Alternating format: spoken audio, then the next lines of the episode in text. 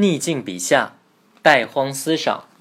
世稍服你，便思不如我的人，则怨尤自消；心稍殆荒，便思胜似我的人，则精神自奋。这段话的意思是说，遇到不顺心的时候，就想想那些境遇不如自己的人，那么怨恨之心就会很快消失。心中一出现懈怠、松懈的念头，就想想那些比自己强的人，那么马上会精神振奋起来。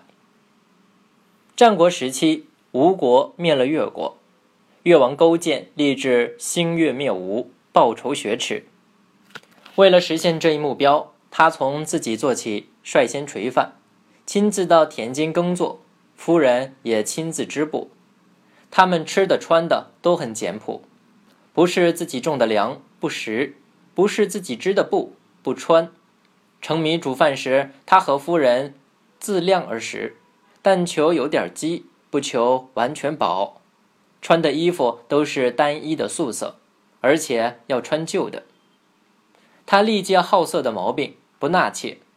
他曾对子贡说：“孤身不安重席，口不尝后味。”目不视美色，而不听雅音，为的就是有朝一日能与吾一决雌雄。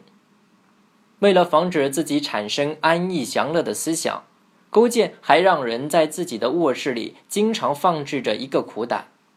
当困倦懈怠的时候，他总要尝尝这个苦胆的滋味，并且责问自己说：“勾践呀，勾践，你忘了亡国的滋味没有？”终于，越国越来越强大，将吴国消灭。俗话说：“比上不足，比下有余。”一个人在不顺的时候，如能这样去思想，就不会自怨自艾、萎靡悲观。但这样说，并不是放松对自己的要求和努力，尤其在事业上，要时刻向上看，振奋精神，求得更大的发展。这也是与阿 Q 精神最大的区别。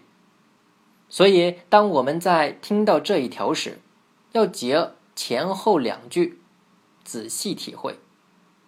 正所谓“常似某人境界不及我，某人命运不及我，则可以自主矣；常似某人德业胜于我，某人学问胜于我，则可以自残矣。”